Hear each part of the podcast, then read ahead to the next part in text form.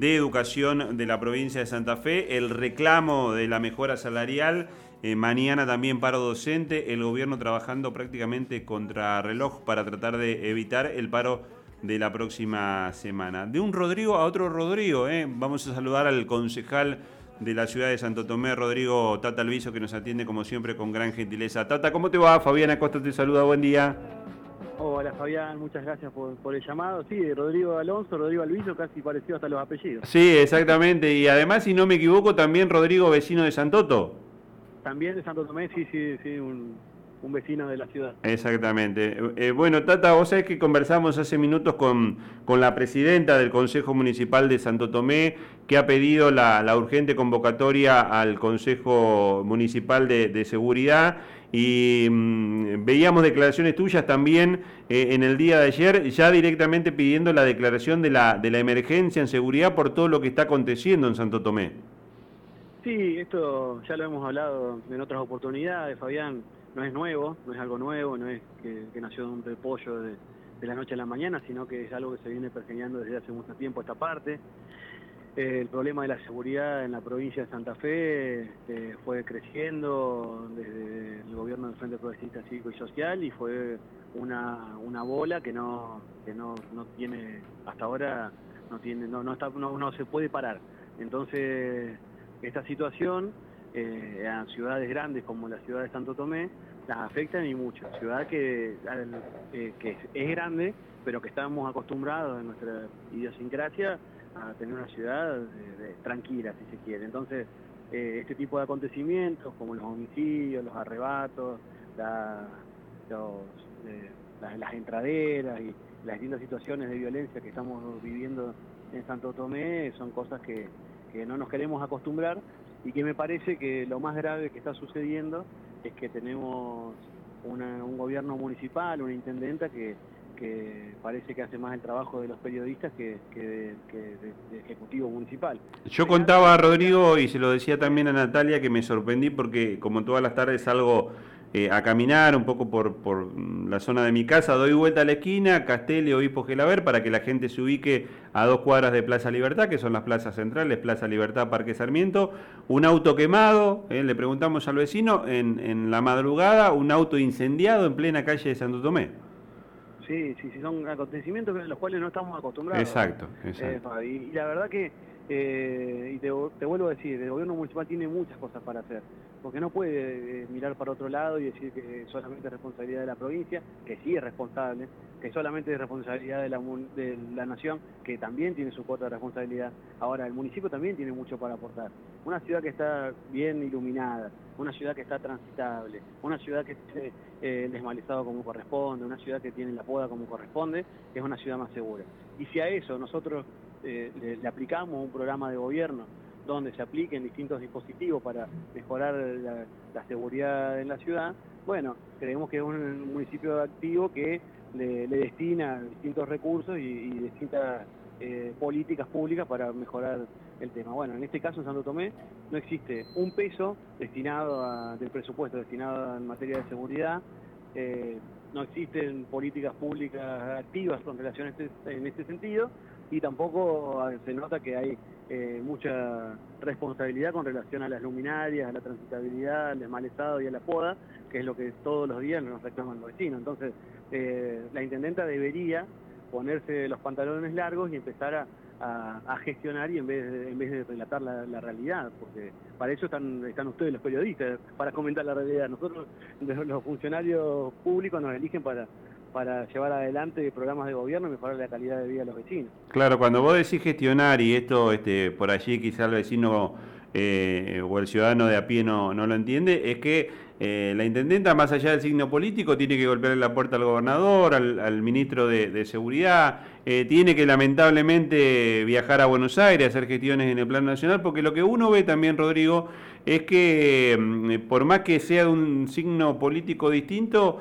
eh, tanto el gobierno provincial como el gobierno nacional tiene mucha presencia, por ejemplo, en la ciudad de Santa Fe, en Rosario. Estamos hablando de Santo Tomé, la sexta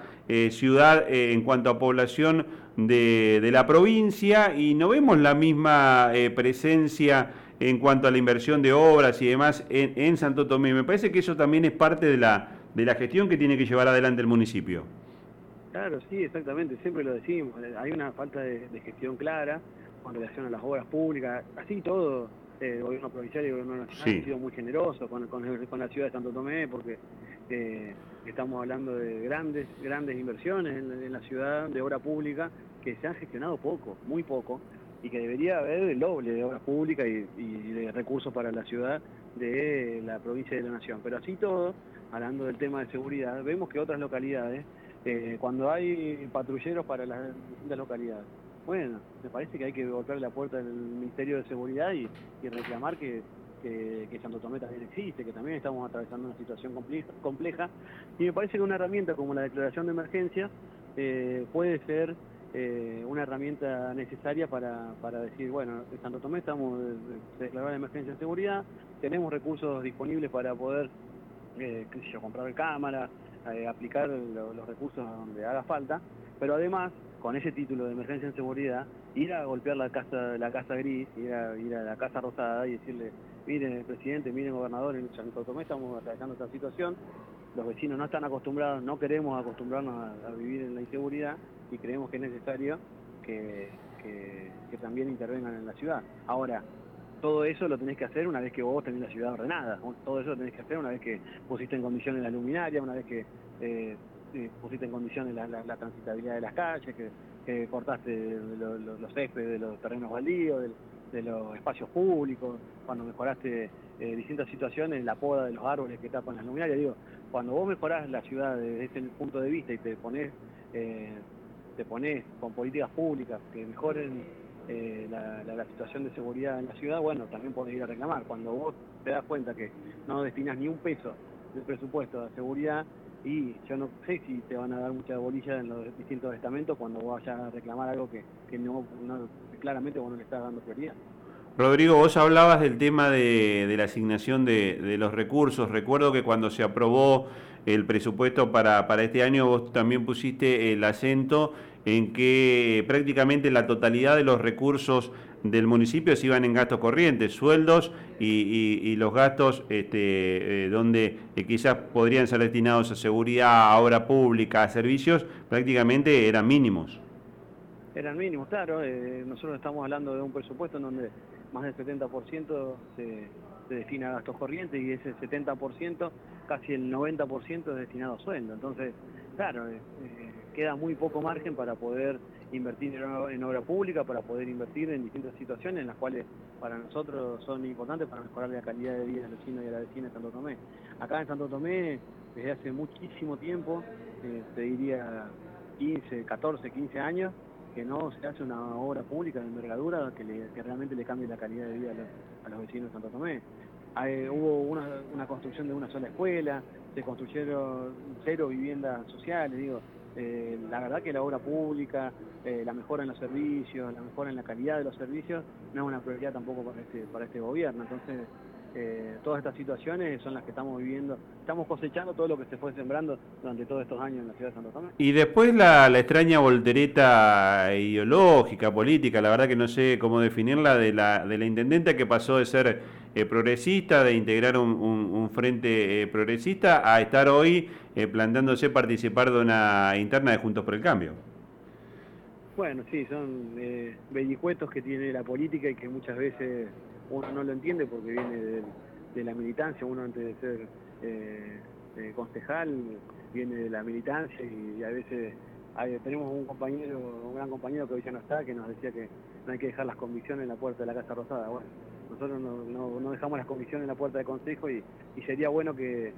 todas las personas que han votado a este gobierno o que han votado a, este gobierno municipal, digo, o a, los distintos concejales, eh, se sientan verdaderamente representados. Cuando uno vota a alguien por su ideología y este alguien eh, por una estrategia electoral o por una conveniencia electoral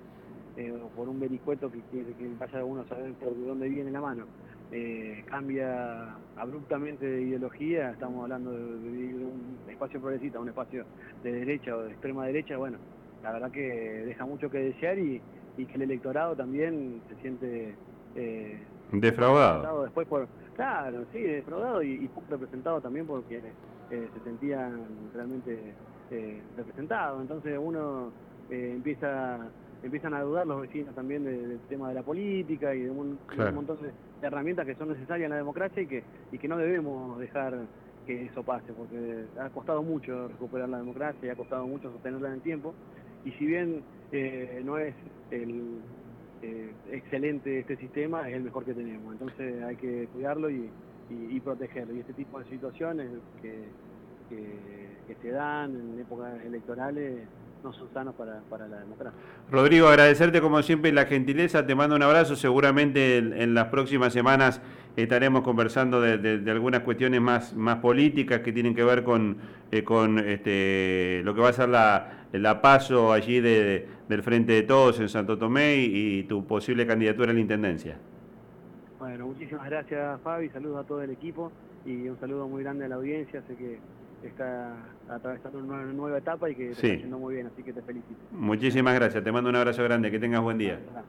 Rodrigo Alviso, concejal del Partido Justicialista, del Frente de Todos, un referente del kirchnerismo allí de Santo Tomé, eh, y que va a ser uno de los candidatos a, a intendente.